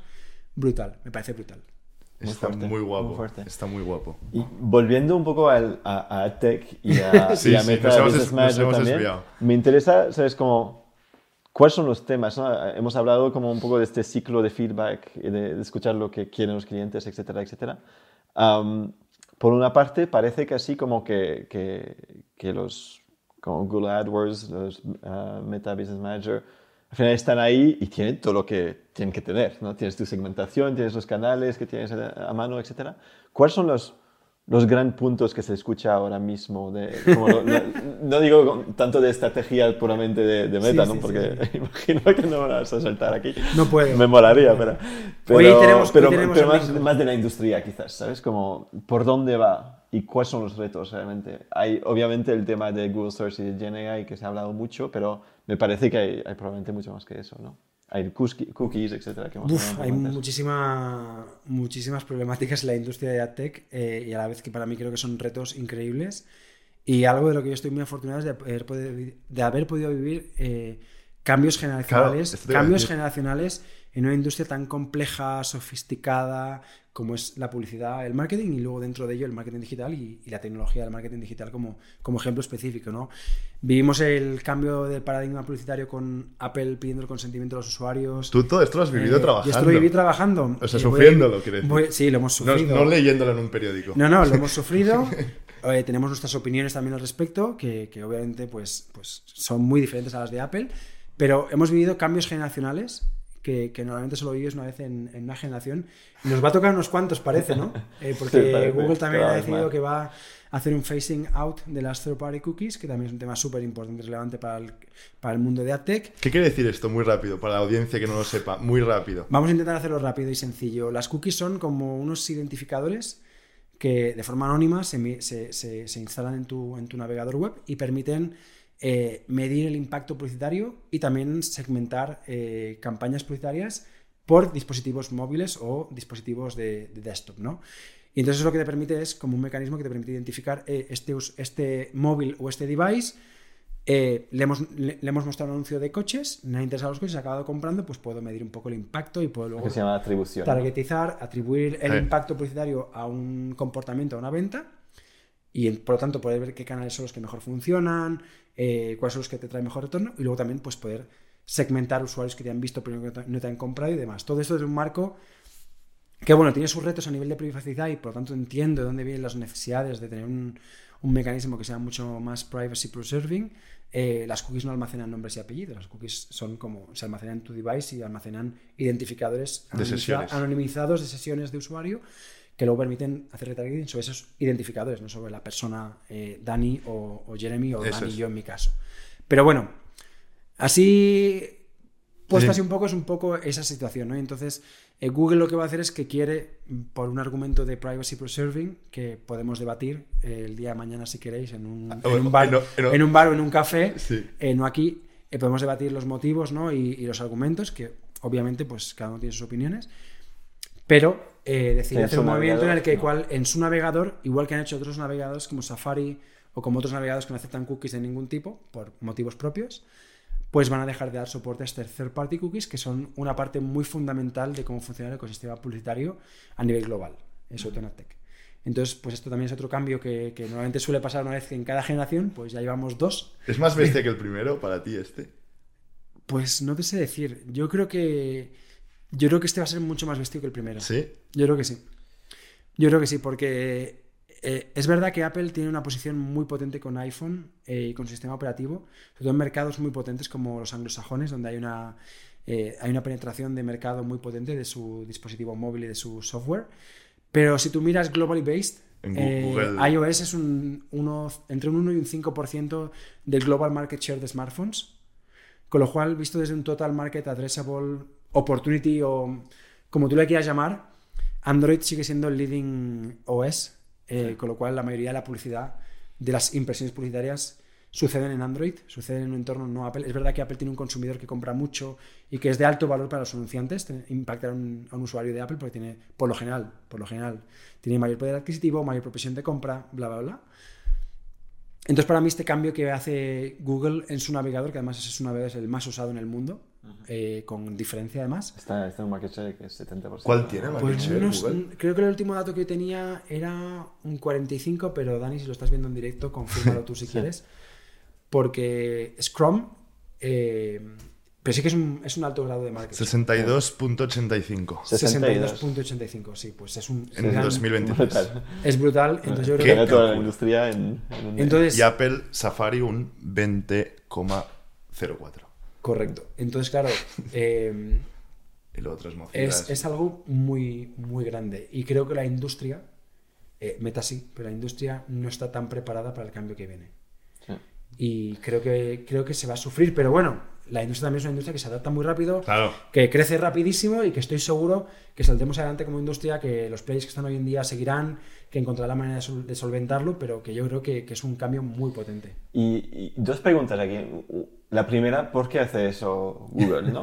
Entiendo que la parte de privacidad, que de repente importa mucho a Google, pero históricamente no ha sido como su, su, su gran foco. Al nivel de negocio, entiendo que como es un navegador, ellos pueden traquear todo lo que quieren y luego al final es como para, para tirar al resto de competidor al nivel de, de publicidad. O, ¿O hay algo más complicado que eso? No puedo, no puedo especular, o no, o no debería especular, pero lo que sí te puedo contar es la solución que está ofreciendo Google a, a las empresas para solventar el problema de no tener acceso a, a los datos de las third party cookies, Claro. que es básicamente una API proporcionada por Google, donde Google es quien recoge esa información Vale, en el browser, events, ¿no? en el browser, y con lo cual Google proporciona esa data de una manera agregada, anonimizada y con un poco de retraso a través de una, de una API que proporciona a los anunciantes y a las empresas de tecnología de, de publicidad. Con lo cual pasamos de un momento en el que las cookies es una tecnología widely adopted y accepted por todas las empresas del sector y donde cada uno puede de forma independiente dejar cookies, medir cookies, entender, analizar y pasamos a un modelo donde hay un único proveedor que es el que va a proporcionar un mecanismo para que cualquiera pueda pedirle datos. Entonces, bueno, no estoy aquí para especular, No, os no. cuento simplemente cuál es la alternativa La- que ofrece y cuál va a ser el próximo business as usual o el próximo camino que van a tener que hacer todas las empresas, que es básicamente crear una conexión con la API de Google, pedirle datos a Google y Google devolver los datos. Sí. Hay, algo que me sorprende ahí también, porque las cookies se usan para publicidad, pero también se usan en aplicaciones muchísimas cosas, sí. para, para hacer, para loguearte en tu sesión, etc. Que ahora se está pasando a local storage, pero aún así hay muchas, muchas aplicaciones que usan cookies para el día a día, para poder usar la aplicación y que pienso que hay muchas compañías que, que no serán, o sea, no- nadie sabe en la empresa que es- todo eso no funciona así. Por añadir un nivel cookies. más de complejidad dentro del mundo de wikis hay las first party cookies y las third party cookies, las que se van a cargar o se van a dejar de dar Ah, soporte eso son las third party. cookies Vale, que vale. son Más de cookies performance, ¿no? que son cookies que dejan terceros en nombre de un, del dominio de la página, quiero decir, por ejemplo, tú tienes una página que se llama Vale. www.danidiestre.com. Sí. Pues la cookie la deja un tercero. Este tercero puede ser una Vale, plataforma vale, de vale. publicidad, deja una cookie y es propia de ese tercero para medir el impacto de la publicidad. Un chatbot, por ejemplo. Por ejemplo, Dani, si Dani O- usa las cookies para personalizar la experiencia de página en función del tipo de usuario que navega por su web, porque dice, yo, los usuarios logueados de mi página, quiero que entren directamente a una home con novedades y a los que no son clientes, quiero que entren a ver mis ofertas destacadas, por, Vale. poner un ejemplo. Pues se puede usar cookies de first party, Y que son cookies puede. de Dani, del servidor de Dani, y esas de momento no están en el scope de Google. Vale, vale. Son las de third party. Son las de third party. Son las de third party únicamente. Pero aún así se usan también para muchas cosas como eh, analytics, por ejemplo. ¿no? Si tú puedes tener tu analítica de medición de tu página con Google, que tiene una suite analítica, pero si tú decides tener una suite analítica Un Hotjar, con un por tercero- ejemplo, ¿no? con un tercero, Con Full Story o como por sí. ejemplo un Sí. Omniture de Adobe o otras plataformas de, de medición o Sí. de, o de, o de Hot- test sí. de A/B testing en tu web o de, yo qué sé, de muchísimas cosas que se pueden tener como, como third party tags. Pues ¿Y cómo lo harán estos ahora? Pues Y bueno, ya, ya se arreglarán, ¿no? Es algo- Es, es un tema. ¿eh? Pero es un o sea, tema, o ¿eh? O sea, como, como plataforma de AdTech, el camino yo creo más fácil, aunque no sé cuál será el que coja cada uno, hay varias implementaciones tecnológicas que tú puedes hacer y obviamente aquí a lo mejor no hay que discutir de ellas, pero una de ellas es eh, hacer que tus cookies sean de first party. Y eso requiere pues, de un trabajo más manual por parte del, del owner de la website que tiene que hacer algunos cambios, tiene que aceptar esas cookies, tienes que ponerla en su servidor. O sea, hay una serie de mecanismos Tienen inyectar información externa. que se pueden usar, pero claro, luego eso también tiene unos ciertos problemas porque luego tiene un cierto, eh, tiene- requiere un mantenimiento. Entonces no hay una solución perfecta e ideal. Pero La, la otra es también pasar server-side, cual Facebook y Meta ya ha hecho. Pueden hacer luego soluciones server-side, o sea, hay, hay, pero todo tiene un, todos son trade-offs de esfuerzo, coste, beneficio y ahí cada empresa pues tomará sus decisiones de cómo adapta tú como publisher tu stack y luego tú como partner o como proveedor pues tu tecnología para que funcione con el nuevo, con el nuevo estándar de Google. En Chrome sobre todo. Y, y- y sobre un poco estos puntos de inflexión generacional en la, en la industria, ah, guardando lo mejor para, para terminar, lo, lo- lo de Gen AI, ¿no? Que hemos hablado sí, un poco total. antes de, de sentarnos ahí del impacto sobre eso, sobre, Google Search, que es obvio, ¿no? Que la gente va a buscar cosas en Google y si empieza a ir a buscar cosas en, en ChatGPT o otra plataforma de Gen AI, ah, pues es muy complicado para Google de, de- de poder hacer publicidad ahí. Am, ¿Cómo eso impacta? Porque Facebook es muy diferente, porque es, eh, es no tanto como incentivo de yo voy a buscar algo, pero es más como yo te publicito eso por, por tu segmento. ¿Cómo impacta GNA? ¿Impacta de una manera ah, que da miedo al negocio o es más una oportunidad? ¿Hasta, hasta dónde? Nosotros creo que, que Generative AI es algo que hemos abrazado con todo el optimismo del mundo. Somos una plataforma que se basa sobre todo en, en la expresión, la comunicación y el conectar. Y Generative AI precisamente va de, generate, de, de generar, ¿no? De, de los LLMs, sobre todo los Large Language Models, son muy buenos generando contenido, ¿no? Ya sea en texto, en imágenes. Eh, Meta, por ejemplo, tiene modelos de open source donde ya podemos generar audios eh, y sonidos directamente desde texto, desde imágenes. Os animo a que lo probéis algún día, o alguno de vuestros amigos, si, si les interesa que lo prueben. Es brutal.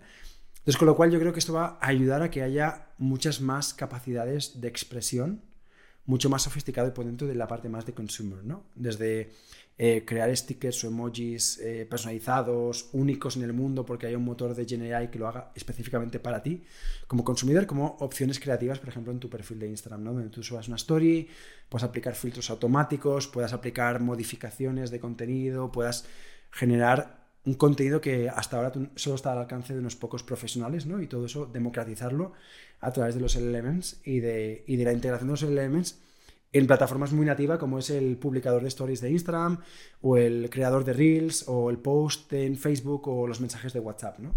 Creo que eso va a ser brutal a nivel de consumidor y creo que es algo que, que- que ya hemos ido presentando en algunas keynotes a nivel de, de compañía y yo solo estoy deseando que lo podáis probar todos en vuestros móviles y, que, y que podamos ver cuál es la siguiente explosión.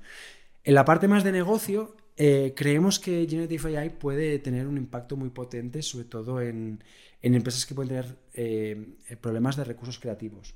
Eh, hay una parte muy de, de small businesses que tiene retos muy importantes en la gestión de recursos y todos sabemos que la industria publicitaria es una industria que es altamente creativa, ¿no? donde la creatividad o el mensaje publicitario juega un papel fundamental en el impacto de una campaña. O sea, puedes tener la mejor audiencia, estrategia de audiencia, la mejor estrategia de coste, de precio, de modelo, de lo que sea. Si no tienes un contenido que enamore, que inspire al consumidor, esa campaña va a ser un fracaso absoluto. Absoluto. De hecho, hay estudios que dicen que la creatividad es responsable del 56% del éxito de una campaña publicitaria. Hay algunos estudios de Nielsen Wow. que hablan de eso. Con lo cual, más de la mitad del impacto es la creatividad, el anuncio, el mensaje, el contenido. Y entonces ahí es donde Generative AI puede jugar un papel fundamental. Entonces, es justo, es casi da miedo, porque es casi algo que, que puede ser tan ah, diferencial, llega a ser un commodity.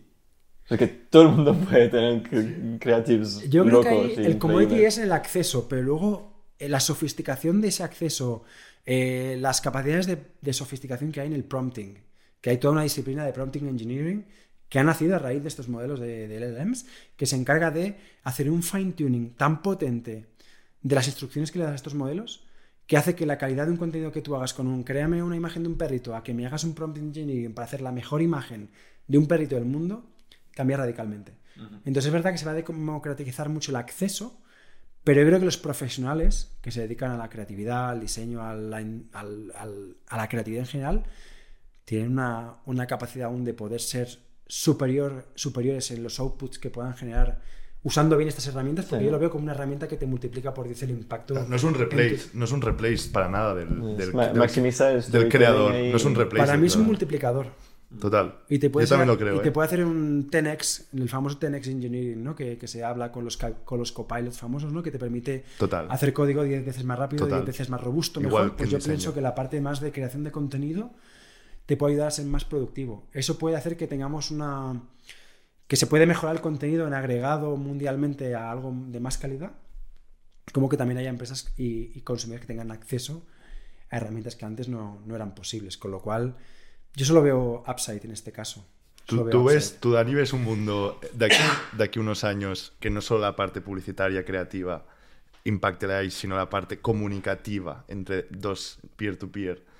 And- Entran WhatsApps, entran, eh, yo qué sé, DMs de Instagram, que también está en nuestro día a día, esto, porque aún no. O sea, a día de hoy, no, aún no hay una AI ahí, ¿no? Entonces, eh, ¿cómo lo ves eso? Pues mira, Sin dar detalles, ¿eh? Sin dar No, no, no, pero además, y hay una, o sea, toda esa parte de estrategia de asistentes, que creo que va un poco Sí. más por ahí los tiros. Sí, justo. Eh, hicimos una keynote en septiembre donde anunciamos novedades de, se llama MetaConnect, que os animo a ver Sí, el vídeo, sí. muy chulo. Eh, eh, anunciamos varias novedades sobre Generative AI, una de ellas son los perfiles de WhatsApp y los asistentes de WhatsApp, muy chulo, muy interesante. Pero yo sí que creo, y lo he empezado a ver eh, en mi día a día, que el uso de asistentes es algo que no ha florecido lo suficiente como, como debería, ¿no? Si tenéis un Alexa en casa, tenéis un Google Home en casa, y eso también lo escuché hace poco también en otro podcast, que, que luego hablaremos de podcast, que hay muy buenos por ahí, pero Vale. escuché otro, otro podcast y es que hablaban de que, que Google y Apple y Amazon cuando lanzaron los Alexas, los Siris de turno y los eh, Google Assistant de turnos, aún no se había hecho el descubrimiento de Transformers. Transformers fue un punto de inflexión en los modelos de AI, que es una manera de cómo eh, ordenas la información y construyes los modelos de inteligencia artificial basados en Generative AI o Large Language Models, que se descubrió recientemente, recientemente hace unos años, y eso cambió el paradigma de cómo se podían luego crear los modelos computacionales que existen a día de hoy, como ChatGPT, Llama en nuestro caso, o Gemini en el caso de Google y otros muchos modelos que hay en el mundo. ¿no? Cambia completamente la manera en cómo estos modelos entienden el lenguaje. Antiguamente había el famoso NLP, que era el Natural Language Processing, que era, una era un framework de entendimiento del lenguaje, que era muy bueno entendiendo, pero era eh, subóptimo en conocer el intent. O sea, entendía el texto, lo dictaba, lo transcribía muy bien, pero la parte de intent era muy challenging. Entonces eran conversaciones muy robotizadas, ¿no? Donde tú le decías, Alexa, ponme una canción, Alexa, dame las instrucciones de algo, pero no permitía una conversación fluida. Claro. Porque no había un intent, no había un entendimiento, no había un raciocinio, no había un memorizo lo que ha pasado previamente para tener contexto y eso cambió radicalmente con Transformers y con los nuevos modelos de, de- de lenguaje natural o de lenguaje, modelos de lenguaje largos que hay ahora eh, existen. ¿no?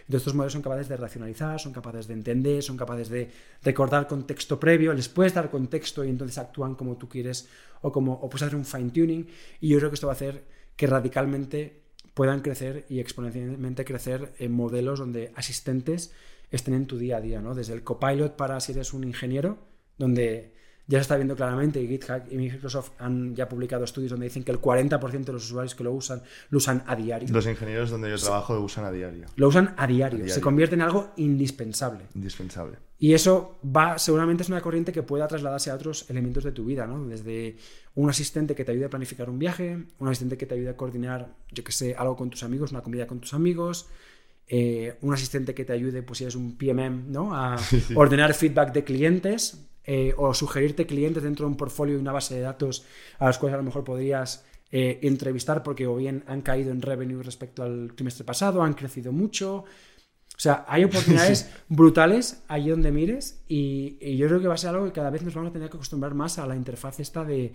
de hablar con un asistente, ya sea vía texto, vía audio, eh, como sea, pero creo que es algo que cada vez más en nuestro día a día, profesionalmente hablando como personalmente hablando, vamos a ver incorporado. Yo estoy esperando que Booking saque su propio asistente donde puedas recomendarme hoteles, recomendarme un viaje chulo, eh, los mejores hoteles que están ahora eh, fuera de temporada, eh, un buscador de, de aerolíneas lo mismo. O sea, hay oportunidades allí donde estés porque al final lo que buscas es comodidad para el usuario final. Es evitar clics y searches y búsquedas y tiempo y tú quieres maximizar tu tiempo y la utilidad de tu tiempo, ¿no? Y creo que ahí son estos, estos modelos pueden, pueden ser game changers para, para todas las industrias. Lo que está claro es que los asistentes de GPT que han sacado están muy verdes. Total. O sea, son MVPs en, en el claro ejemplo, que a veces es incluso desde el punto de vista de PM dices, joder, tío, es muy verde esto. Eh, pero, hostia, yo también veo una posibilidad. Es, es que en WhatsApp, en concreto, el, el producto de WhatsApp es un producto que, que a mí me fascina por el impacto que tiene en nuestras vidas y el uso que hay, donde no hay publicidad, eh, eh, pero es un uso recurrente, súper directo, con una autoridad brutal. eh, y ahí puede haber una mejora eh, muy, muy heavy, muy, muy heavy. Total. Luego también hay una Sí. cosa que creo que no hemos hablado mucho, pero ya que hoy el podcast eh, estoy yo que represento a Meta y Meta es una empresa Sí. de publicidad, el- el- la industria de la publicidad también va a tener que reinventarse. Y este es otro cambio generacional del que vamos a hablar también, o del que seguramente nos toca hablar en un tiempo de cómo encaja la publicidad en un contexto puramente conversacional, eh, donde se supone ¿no? que, que la publicidad no debería tener, formar parte, pero si entendemos la publicidad como desde un punto de vista intrusivo, obviamente no encaja en un modelo conversacional basado en, en- en- en buscar la mejor experiencia para el cliente, outputs Claro. versus tal, versus inputs. Pero si haces una buena publicidad bien trabajada y tal, ¿por qué no puede tener sentido eh, la publicidad también en este contexto? ¿no? Y es algo que también nos va a tocar a todos repensar. ¿Tú crees que van- va a ir hacia allí el- los tiros? No sé hacia dónde van a ir, no tengo una bola, una, una, una Pero, po- varita pero mágica. podrías apostar. Pero la publicidad tiene que tener sentido y tiene que encontrar su lugar también en, estos, en estas interfaces y en estas experiencias.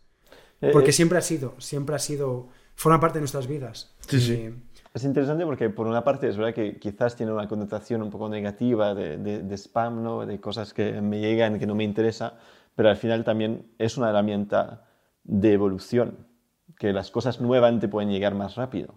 Y si eso de repente no te llega, ¿qué pasa? ¿no? Siendo como ella una herramienta de, de evolución más rápida, como, como la mayoría de, de- de estas nuevas herramientas de tech, ¿no? Al final como parar publicidad es parar que ne- negocios pueden montar algo nuevo muy bueno y- traértelo a la cara, ¿no? Y entonces Totalmente. haces eso a, a nivel global, ¿cuál es el impacto sobre realmente qué usamos, ¿no? Yo- yo- es que Slack estaría ahí o no, ¿sabes? Bueno, y luego hay una parte muy importante que, casi todos damos por hecho, es la gratuidad de los servicios y productos que usamos en nuestro día a día. O sea, no sabéis Es buen punto. lo que debe costar toda la infraestructura de Google Maps y es gratuita para ti. Y es un producto increíble. Instagram, Facebook, TikTok, eh, yo que sé, hay muchísimas plataformas que son gratuitas que se financian a través de la publicidad. Publicidad bien hecha, con contexto, con sentido, eh, buscando la mejor experiencia de usuario, pero el, el ecosistema que hemos montado de, de servicios y de tecnología gratuito, accesible para todo el mundo, se sustenta por la publicidad. Entonces, si el nuevo paradigma es un paradigma conversacional, eh, que te ayuda, ¿qué tal? Pues tendrá que verse también cómo se financia, ¿no? Si es, Sí, y- y hay no- poca y no- duda que no habrá. no tengo tan claro que la gente quiera pagar por 50 servicios que use en su día a día. No tengo claro tampoco que exista una empresa que vaya a consolidar todos los servicios en un solo Ya. sitio. O sea, por temas de, de- de IPs y demás. No, no tengo claro. Entonces, ¿qué alternativas hay para rentabilizar esos servicios, esos modelos eh, que, van a ser tan importantes o que pueden ser tan importantes en, nuestras vidas en el futuro? ¿no? Con lo cual ahí pues tendremos también que repensar toda la industria, cuál es el papel de la, publicidad, qué significa publicidad bien hecha en un contexto donde AI está por todos lados, donde los asistentes están flotando alrededor nuestro y donde buscamos maximizar la utilidad de nuestras interacciones con, con las plataformas con las que trabajamos y, y usamos en el día a día. ¿no? Con lo cual, eso es un discurso también que, que me apasiona y que quiero también ver cómo, la industria evoluciona y hacia dónde. Hacia Y va. aparte una industria ya súper madura, porque no nos olvidemos que la industria de la publicidad a día de hoy es súper madura solo por el sentido, la típica frase de el móvil me escucha y me pone la publicidad que yo quiero, eh, o sea, es realmente así y realmente, o sea, es realmente que está muy bien hecho, o sea, que te da el producto que tú necesitas. Y esto ya, ya llega a un punto de madurez que es muy difícil hacer esto, o sea, es muy, muy complicado. Entonces, ya partiendo de este punto, lo que puede llegar es bastante challenging. Pero bueno, yo creo que al final eh, eh, hay buenísimos profesionales en, en esta industria. Hay también eh, el incentivo de hacer algo bien hecho, porque luego se ha visto que es lo que mejores resultados te da. Con lo cual, yo tengo plena confianza de que esto llegará, no sé de qué manera ni cómo. Ojalá pudiera, porque entonces me iría de Bueno. meta, montaría mi startup, ¿no? Y lo petaría. Pero no lo sé. Pero vas a vivir, lo vas a vivir. bastante. Esperemos poderlo vivir, esperemos poderlo experimentar también, ¿no? Sí, Y, sí. Y, y, por supuesto, pues luego ver también qué, qué nos depara el futuro. Pero yo creo que es un momento también brutal y es otro cambio generacional al que nos va a tocar vivir a esta generación y a mí me apasiona. Sí, verdad. sí. De aquí 20 años volvemos a hacer el podcast y a ver qué, qué ha salido. Eh, ya para ir acabando, Dani, que ha sido una conversación bastante, bastante intensa en muchos temas. ¿Cómo te inspiras tú? ¿Cuál es tu fuente de inspiración? Eh, tanto, y a mí me interesa tanto a nivel producto y a nivel de ads, ¿sabes? Y de, tu- de tu vida, no solo de, de profesional. ¿Cómo te inspiras? Pues la verdad es que voy a sonar súper cliché, porque os lo comentaba antes, eh, tengo dos niños pequeños, eh, un trabajo que me requiere mucho, mucho esfuerzo, no tengo mucho tiempo libre en el sentido de poderme formar o de por tal, con lo cual para mí estoy suscrito a un par de newsletters que me ayudan a entender un poco el contexto macroeconómico. Eh, obviamente luego estoy suscrito a, un par de, a un par de newsletters que también son muy específicas de AdTech del sector entre las cuales hay un par que son Ad Exchanger, que os la recomiendo a todos los que estéis en el sector de AdTech, que seguro que ya estáis metidos. Hablan de AdTech global y luego eMarketer, que también es una fuente de información muy potente de, de marketing, pero también luego de industria, de, de- de consumidores y demás, también súper potente, con lo cual siempre ahí recibo eh, dosis diarias ¿no? de insights o de topics que a lo mejor pueden ser top of mind para mí. Y luego me, me inspiro también mucho con, sobre todo con podcast, es algo que también hablábamos antes, que, que lo he descubierto. Y tengo algunos donde, sobre todo, me gusta aprender más del contexto macroeconómico, tendencias de VC, también de tecnología. Otros más enfocados en startups y modelos de negocio. Y luego también alguno más nicho de, de AdTech.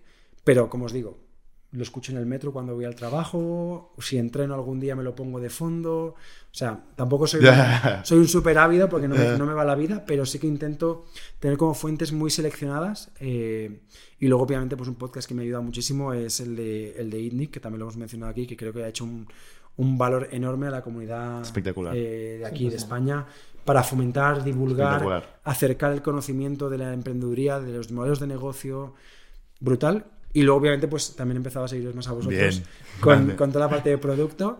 Eh, y luego sigo un par de, de gente muy top en LinkedIn de producto, eh, como Akash Gupta, Sí. eh, que hace muy buen contenido Sí. también, y un par más, eh, de los cuales también pues a veces también hago un Steal with Pride, que se llama, ¿no? que, es, que es copiar con, con orgullo eh, frameworks o modelos para incorporarlos en mi día a día y ver si me ayudan a ser más eficiente, más productivo o, o mejorar el impacto que tengo en mi día a día. Eh, entre vuestros compis de meta, perdón, también, que, ¿cómo, o sea, es un... También os retroalimentáis, o sea, al haber tanto nivel, eh, también te ayuda a, a inspirarte de otra gente potente, ¿no? O sea, esto es muy potente, no todo el mundo tiene esta suerte. Total, total. Tenemos comunidades internas de, de equipo, tenemos reuniones semanales, mensuales de equipo y luego lo que os decía antes de la comunicación interna. Em, hay algo súper potente cuando tú escribes una pieza de, de- de- de contenido escrito Mm. con, por ejemplo, los learnings o los fracasos de un proyecto, por ejemplo, un postmortem de toda la vida. Si tú esto lo publicas y lo cuentas, das la oportunidad de que el resto de la gente lo aprenda, lo interiorice y, hopefully, ¿no? Eh, no cometa los mismos errores que cometiste tú o cometa unos nuevos. Y de ahí haya un aprendizaje colectivo. Y esto es algo que, que la compañía se fomenta mucho, el aprendizaje es brutal, ¿eh? lateral, colaborativo y... Pero obviamente, aparte de mis compañeros que me inspiro muchísimo, también me inspiro muchísimo fuera de la industria porque al final también dentro de Meta es un mundo muy sesgado a un contexto muy específico, con unas capacidades, con una industria, con unos nichos y también intento ver un poco fuera en otras áreas como en B2C, Ya. como en otras industrias totalmente diferentes a la mía porque al final pues tú eres profesional y estás en una industria pero el día de mañana puedes pivotar o puede la empresa decidir diversificar su portfolio y moverte a otro tipo de, de modelo de negocio. Y entonces me gusta también siempre aprender mucho de otras industrias de las que a lo mejor no tengo tanto conocimiento. Una industria que me está apasionando A ver, muchísimo ¿cuál? es el sector logístico.